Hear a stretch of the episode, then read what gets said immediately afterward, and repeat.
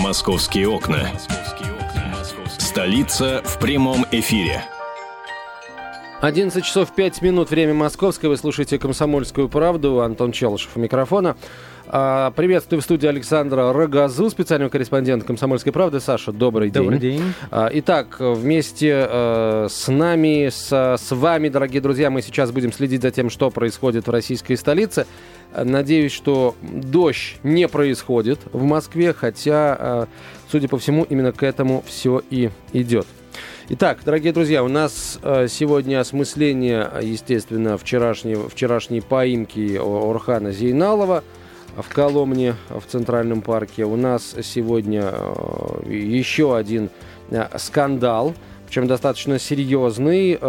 Связан он с нападением на храм. Нападение по большей части хулиганское, но все, все равно как, какие-то эпитеты у меня не самые приятные под это дело в голову лезут. Саша, расскажешь нам, что там произошло а, с храмом? Ну, да, давай, давайте так, давайте все вместе, мы сейчас все уже об этом знаем. А, накануне несколько человек а, ворвались в храм, который находится на полянке. А, это, если я не ошибаюсь, Э, храм Григория Неокисарийского на улице Полянки. А, значит, э, первым об этом сообщил э, глава радио «Радонеж» Евгений Никифоров Интерфаксу.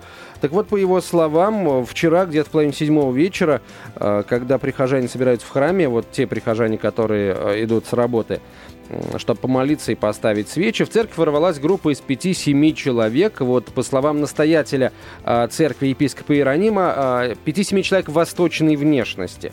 Э, были они, вели себя абсолютно неадекватно, были то ли пьяными, то ли под наркотиками, вели себя крайне непристойно, нецензурно ругались и угрожали молящимся пистолетом. И подьякон настоятеля пытался хулиганов урезонить. А в ответ на это один из них приставил к его лицу пистолет с угрозой разнести голову. А, настоятель храма успел нажать тревожную кнопку. Как мы знаем, полиция а, прибежала, всех скрутила. Однако выяснилось, что в итоге задержали хулиганов уже не в церкви, а когда они покинули помещение. Ну и задержали не всех, а четверых Э, человек. Возбуждено уголовное дело по статье э, хулиганство. Э, задержали в итоге, как выяснилось, троих человек. И еще одного сейчас будут искать. Я, если честно, у меня сейчас в, в, все эпизоды, которые происходят в Москве э, с таким вот национальным или э, конфессиональным подтекстом у меня, если честно, э, вот по, по неволе выстраиваются в одну какую-то цепочку, связанную с, с Бирюлевым. Саша, а тебе ну, так не кажется? Ну, выстраиваются-то да, но мне почему-то кажется, что вот э, сейчас очень много будет подобных сообщений, и это будет некими провокациями. Потому что, а, ну, ты, ты, ты знаешь, вот очень сложно удержаться от того, чтобы сейчас не начать гнобить. А, а эти вот так, они за, зашли в храм, они вот, вот, вот в этом еще виноваты. То есть, мне кажется, возбуждение молодежи в социальных сетях через вот такие информационные поводы, оно, конечно, эффективно для заказчиков таких акций, но в Биберево, ты знаешь, несколько месяцев назад, вот в Биберево, где я живу, тоже было сообщение о нападении на храм какого-то гастарбайтера с топором. А, но мне все-таки кажется, что на деле все выглядит, наверное, не совсем так. Там пытались выяснить, куда этот гастарбайтер делся, задерживали, что с ним. В итоге в полиции никаких внятных комментариев так и не дали. А был ли мальчик, вот в некоторых таких случаях хочется воскликнуть. А, но ситуация очень сложная. Мне кажется, вот все подобные сообщения, они могут взбудоражить толпу в очередной раз.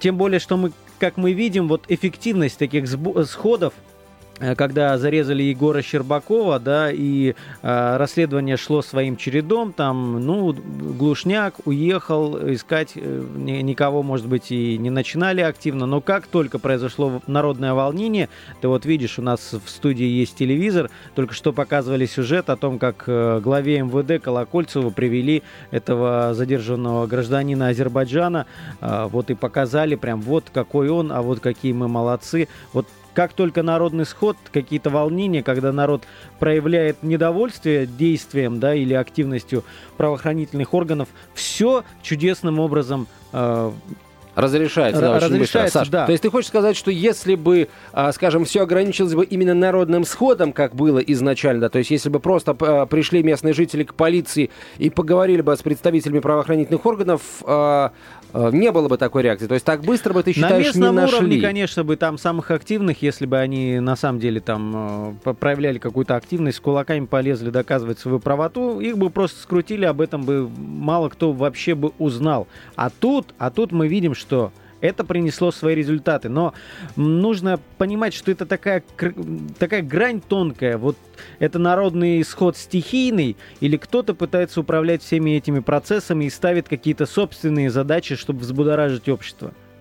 Ну, не знаю я, что ответить на твой вопрос. А если говорить о, а, ситуации в храме на Полянке, то мне кажется, что ам, вот не очень это похоже на провокацию. И это не очень похоже на гастарбайтеров. Я не могу представить себе таджикского а, гастарбайтера или киргизского, да, с пистолетом.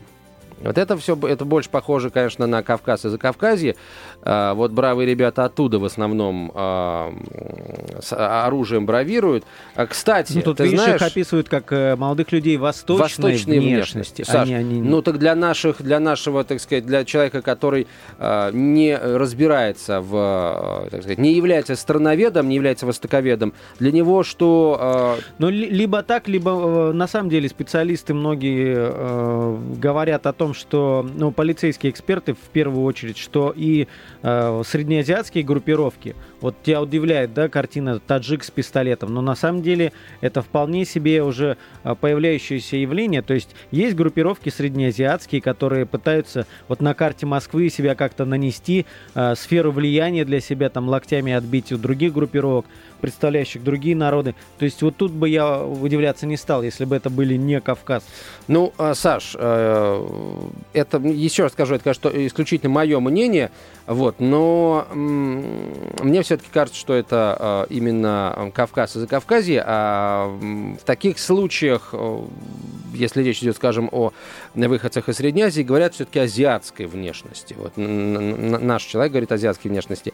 И есть еще одно подтверждение того, что это больше похоже на ребят с Кавказа. Какое подтверждение я сейчас, ну не прямо сейчас, а чуть позже, буквально через несколько минут, э, предъявлю. А потом, собственно, поговорим о том, кто же должен отвечать за межнациональную рознь, вдруг внезапно возникшую, возникшую и разгоревшуюся в российских э, городах и поселках. Госдума, кстати, уже определила, кто мы будем э, говорить о том, э, эти это люди или не эти.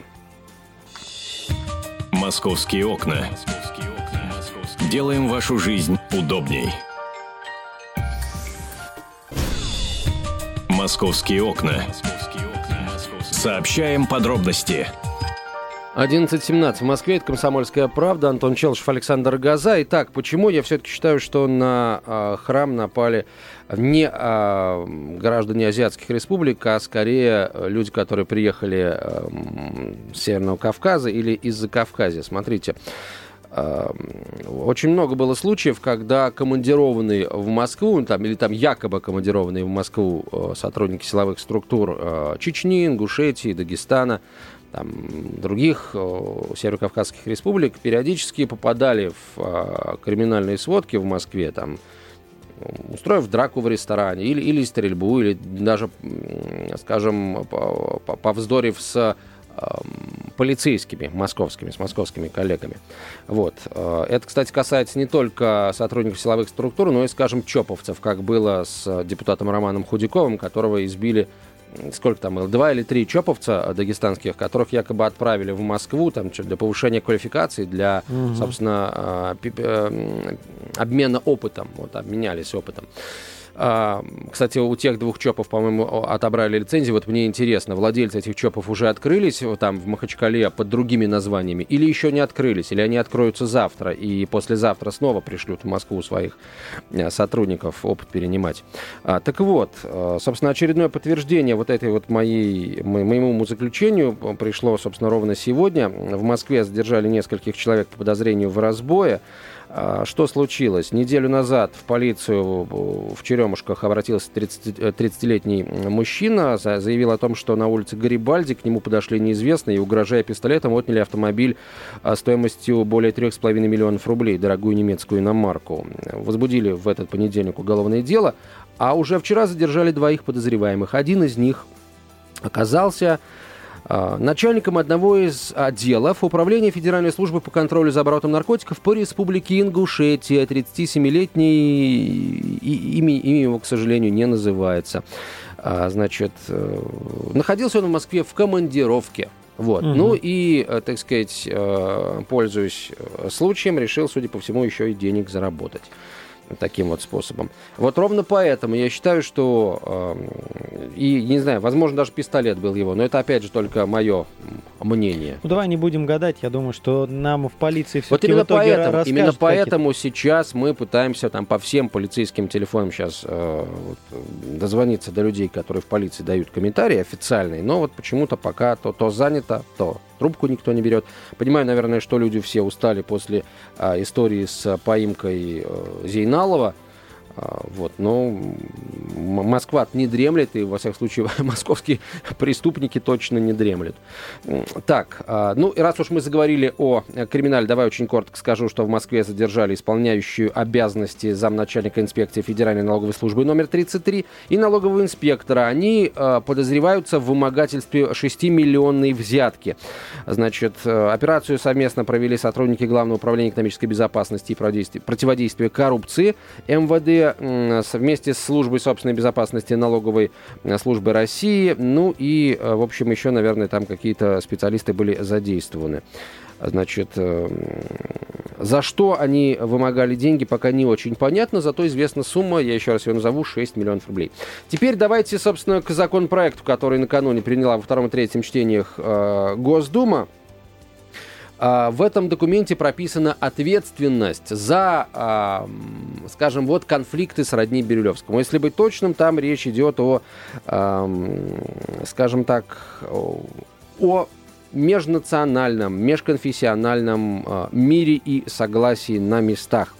К полномочиям органов госвласти субъектов Российской Федерации отныне, ну, пока э, не относится, потому что еще Совет Федерации документ не принял, президент не подписал, а в этом документе прописано, что к полномочиям органов госвласти субъектов России теперь будет относиться а, осуществление мер по обеспечению госгарантии равенства прав, свобод, законных интересов человека и гражданина, независимо от расы, национальности, языка, отношения к религии и других обстоятельств, а также обязанность по предотвращению ограничения прав и дискриминации по признакам социальной, расовой, национальной, языковой или религиозной принадлежности.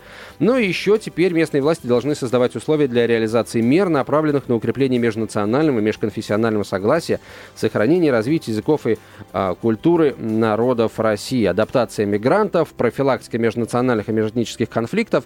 Ну и вот, на самом деле, очень можно долго перечислять. Главный пункт вот он, профилактика межнациональных и межэтнических а, конфликтов. Теперь возлагается на а, власти региональные и а, власти муниципальные. За нарушение э, госгарантии равенства прав и свобод человека и гражданина руководители муниципальной и региональной власти подлежат э, увольнению. Вот такая вот интересная э, штука.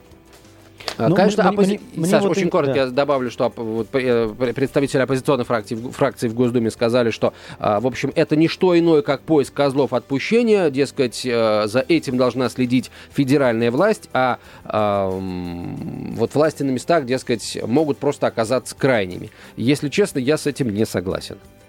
Я считаю, что э, региональные и местные власти действительно должны этим заниматься. Именно они в первую голову должны за это отвечать. Очень коротко объясню, почему. Потому что э, вот говорят, что оппозиционеры говорят, что э, федеральный центр должен создавать э, условия, диктовать правила, а играть по этим правилам должны э, вот местные власти. Я не очень понимаю, что они видят здесь как бы противоречащего в этом законе, потому что, ну, так и есть. Законы принимает э, центр, там законодательная власть, Госдума, условно говоря, а власти на местах должны э, эти законы выполнять. Поэтому, на мой взгляд, в этом плане все справедливо. Ты что скажешь? Нет, ну смотри, вот так, если прям посмотреть, все логично, все красиво, да, должны люди на местах, чиновники за это отвечать, следить и все-все-все-все такое прочее. Но, во-первых, у меня почему-то складывается стойкое ощущение, что это такой технический документ, Просто, да, в случае возникновения таких конфликтов э, уже будут законы, основания для того, чтобы на местах мести метлой, сметая чиновников э, в этих районах. Но, с другой стороны, мы ведь понимаем, что чиновники, они встроены в какую-то общую систему. Чиновники на местах, там, не знаю, вплоть до префектов э, округов Москвы. Не знаю, что, что, какова его будет судьба в, в руководителя Бирюлева Западного. Но а ведь с, на самом деле от федеральных э, решений очень многое зависит. Вот как, скажи мне, на местах людям можно было разрулить эту ситуацию, если, скажем, есть с одной стороны коррупция полиции или там, может быть, даже ФМС, вот, вот смотри, ФМС, э, как, как всегда после таких конфликтов, отчитывается, что мы ходили и в этом месяце. Да, по 30 человек регулярно этом... задерживали, да. А если мы видим, что вот когда надо было, задержали 1200 человек, и, по-моему, там почти половина оказалась нелегалной. Нашли машину с оружием, с деньгами. Да, да. Вот когда надо, находят очень массово, быстро, эффективно. А до этого рейды, они, не знаю, наверное, для галочки. Получается так. То есть сходили, как-то что-то сделали. И вот чиновники на местах, они ведь встроены в эту систему, в эту систему коррупции. И начинается она не с низов, понимаешь? Эм, может быть, не хватает полномочий может быть, еще чего-то. Хотя я, опять же, думаю, что там есть, конечно, честные люди, но таких меньшинство. Складывается так. Так может быть не давать какие-то технические регламенты этим людям, что, ребята, вы вот должны были, наверное, там работают таджики, вы, наверное, их как-то должны встраивать, обучать русскому языку, э, создать кружок с песнями и танцами там, ш- чтобы местные ходили, смотрели какие-то замечательные люди. Но не так же. Все будет не так. Вот э, то, что читают, что, ну, э, то, то, что за- записано, что э, там э, меж... Э, как, как, как эта формулировка, что меж... Межнациональное, межконфессиональное согласие. Да, С вот это согласие, должно. это как? Вот как? Объясни мне, если люди в Москве живущие, по крайней мере, да и везде по всей стране видят, что отношение к другим отличается от, от отношения к коренным, да, а, ну, по крайней мере, отношение к некоторым национальностям, там, с Кавказа, к ним почему-то по-другому относятся. А, одно и то же э, преступление в разных случаях трактуется в зависимости от национальности очень по-разному. И вот как на, на местах можно было разрулить эту ситуацию, если она копилась э, десятками лет, как уже выясняется из блогов, да, это плодово-овощная база, промзона – как можно было какому-нибудь мелкому чиновнику вот правильно встроиться и решить этот вопрос? Саш, глава управы в данном случае, ну, не мелкий чиновник. И если бы, скажем, а, глава управы проявлял бы какую-то принципиальную позицию по этому вопросу и, например... А, Его бы сняли через два месяца. Ты знаешь, Саш, если бы он вот был бы таким, как ты говоришь, честным, принципиальным человеком, его бы, может быть, и сняли через два месяца, но он э, э, рассказал бы журналистам, он вышел бы, выпустил бы э, видеообращение в Фейсбуке, где рассказал бы, за что его сняли. И тогда но он был бы не пойду народным... Саш, они, вот они плохо, что они на это на не пойдут, Саш. Конечно, плохо. плохо, Антон, плохо, но если реально рассуждать, это ведь не, этого ведь не случится. Начнет какой-то чиновник чистить систему ЖКХ, где расписываются за 50 тысяч тысяч получает по 15 и уходят непонятно куда огромные деньги. Но его съедят свои же. Вот давай мы продолжим с тобой э, интересный разговор и будем уже э, к участию в нем наших слушателей активно подключать. Номер телефона 8 800 200 ровно 9702. Но звонки ваши, дорогие друзья, мы будем принимать уже через несколько минут, сразу после выпуска новостей. Вы слушаете «Комсомольскую правду». Антон Челышев, Александр Рогоза. Сегодня с 11 утра работают для вас в программе «Московские окна». Обсуждение главных новостей мегаполиса. «Московские окна». Жизнь большого города. 11 часов 32 минуты в российской столице. Вы слушаете «Комсомольскую правду». Антон Челышев, Александр Газа. Мы, дорогие друзья, а, начинаем принимать ваши телефонные звонки с ответом на очень простой вопрос. Согласны ли вы с формулировками, которые присутствуют в тексте этого законопроекта? В них, в частности, говорится о том, что а, первыми ответственность за вот подобного рода инциденты как, как тот, что произошел в Бирюлево, должны нести местные власти. Причем даже не за сами инциденты должны нести ответственность местные власти, а за предпосылки к э, возможному возникновению таких инцидентов. Вот здесь, в Бирюлеве, Саш, да, этим предпосылкам, э, этими предпосылками были э, мигранты в огромном количестве, работающие на этой овощебазе. Вот. И местные власти, там, Но руководство что значит управа района... Предпосылка, которая длилась несколько лет. Вот в том-то и дело, Саша. Она длилась несколько лет. И местные власти, э, управа района э, не делала ничего для того, чтобы эту ситуацию как-то взять под контроль. Местные власти, местная полиция, э, Федеральная миграционная служба, может быть, кто у нас еще отвечает вот за э, овощи базы? Департамент потребрынка и услуг, как выяснилось, не отвечает за эту овощи базу. Удивительно. А Почему не отвечает? Это тогда санитарные нормы там бдит? Ну, нет, санитарные нормы бдит везде Роспотребнадзор. Но, понимаешь, мигрант э, с...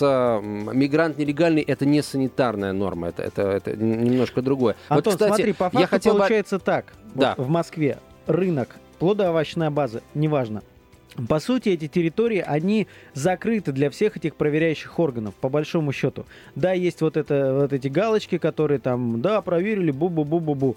Но вот когда кинулись проверять на самом деле, тут Роспотребнадзор бьет себя кулаком в грудь и говорит, мы нашли там кучу всяких нарушений, вплоть э, до того, что даже не было мест для сбора мусора и не было договоров на вывоз этого самого мусора. Вот как они до этого проверяли, вообще непонятно. По это, сути, это просто вопрос, да, они боятся факт. заходить на территорию этих баз, поскольку базы и рынки принадлежат ого-го каким людям который, э, который им периодически может быть там уполномоченным конечно, сотрудником конечно. заносит, пусть не ого-го, но все-таки... Даже не э, уполномоченным сотрудникам, а их руководителям, непосредственному руководству, и поэтому проверяют спустя рукава, и вот решается ситуация только когда что-то происходит какой-то взрыв. Вот а полицейская структура в этом плане, на, на мой взгляд, ну, а, она честная, что ли.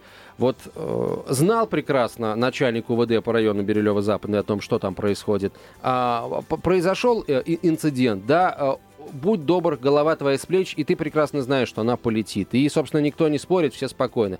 А глава управы района Бирюлево-Западный до сих пор, а, собственно, на своем месте. Вот я бы очень хотел, например, как рядовой житель Москвы, сейчас говорю не как ведущий радио «Комсомольская правда», а просто как рядовой житель нашего города. Я хотел бы а, получить информацию, если, а, скажем, вот главу управы района Бирюлево-Западный не увольняют, значит, он получается, каким-то образом пытался бороться с этой овощебазой. Вот. И если это так, то пусть покажут, каким образом. Пусть покажут его там документы, которые он отправлял в префектуру, которые он отправлял в мэрию, куда угу. угодно еще. Да, ребята, разберитесь, непорядок, ребята, будет беда. Вот если он об этом говорил и никто его не слушал, тогда да, он молодец, его надо оставить, а снимать тех, кому он эти документы отправлял. Если он никому документы не отправлял и Либо... сам делал вид, что ничего не происходит, значит его надо первого гнать. Либо речь просто идет о том, что в, в полиции более решительные начальники. То есть они э, сразу разбираясь по факту, по первым же результатам, принимают решение, что этого человека вон. Вот э, еще важно бы понять, будет ли какая-то, вот кроме увольнения, будет ли какое-то наказание этому полицейскому и прочим-прочим, или как бы поругали, в угол поставили, ну идите на какой-то другой пост, вполне сопоставимо. А мы это очень скоро узнаем э, с тобой, когда э, там назначат либо не назначат этого полицейского на э, другую должность. Э, мы Будем, естественно, за этим делом следить. Давай начнем телефонные звонки а, принимать. А, только скажем а, очень коротко, да, что все-таки созданные а, Колокольцем еще, когда он был главой а, ГУВД Москвы, система ответственности а, ру- руководства, она по-прежнему работает. А, мы по Москве это видим. И, на мой взгляд, это раньше начнет, это начнет рано или поздно приносить свои плоды а, в деле, так сказать, усиления порядка в в, в Москве и в других там крупных городах и, и мелких тоже. И хотелось бы, конечно, чтобы вот чиновничья вертикаль тоже за полицейской вертикалью в этом плане последовала. Андрей, здравствуйте. Здравствуйте, это житель Бирюлева-Западная. Как раз у меня дом находится напротив Бирюзы. Так. И я уже вам очень давно звонил, всегда. Это правда, Андрей, мы вас помним, да. да. Все вот эти, все э, рэперные точки мы уже давно расставляли. Но полторы тысячи заявлений. Вот вчера прозвучало на Первом канале. Э, сколько де- десятки было по килограмму наркотиков, по оружию. на этой овощной базе. Вы знаете, мой любимый мультфильм был в Советском Союзе, это «Чиполлино». Я советую всем посмотреть, только представить этого мальчика, это Берилева, где он бегает от сеньора Помидора. Я вчера очень возмущен был позицией диаспоры азербайджанской, честно. И, диас... и директора овощной базы Толбоева, который во всем обвинил милицию. Милиция кивает на полицию бывшую. У нас э, сменился, когда-то я вам, по-моему, вы вдвоем вели передачу об участковых. Я вам говорил, до майора дослужился Оглы. А, ну, Оглы. Да-да-да, вы рассказывали. Майор Оглы. Вы везде искали, его не, не было в списках. Видимо, он куда-то ушел. Но после него осталась вот эта вот пахота, с которой прорастали вот эти ростки национальности. Вы понимаете, вокруг моего дома, Востряковского проезда. Вчера мальчик на Первом канале выступал, он гулял на моей свадьбе, Ваня. Вот ему большое спасибо. Когда он сказал, что такое ощущение, что мы не националисты, не фашисты. Я вот вам откровенно говорю. Я жил в Средней Азии. Я ну, мусульман прекрасно понимаю, но того Советского Союза. Я не понимаю вот этих радикалов, которые, открыв все свои окна на шахид-мобилях ездили, национальную музыку играли вокруг дома всю ночь. Когда вызываешь милицию, она не приходит. Когда участковые приводили э, в паспортный стол, паспортный стол Бирюлева Западного, ЕИРЦ называется, вот такой вот, организация одного окна. После событий в Матвеевской приводили маргиналов, алкоголиков, которым прописывали вот этих э, нелегалов вот это вот мое заявление. И везде все это. Все. И не только наш префект, я удивляюсь, что он работает, а префект Южного округа.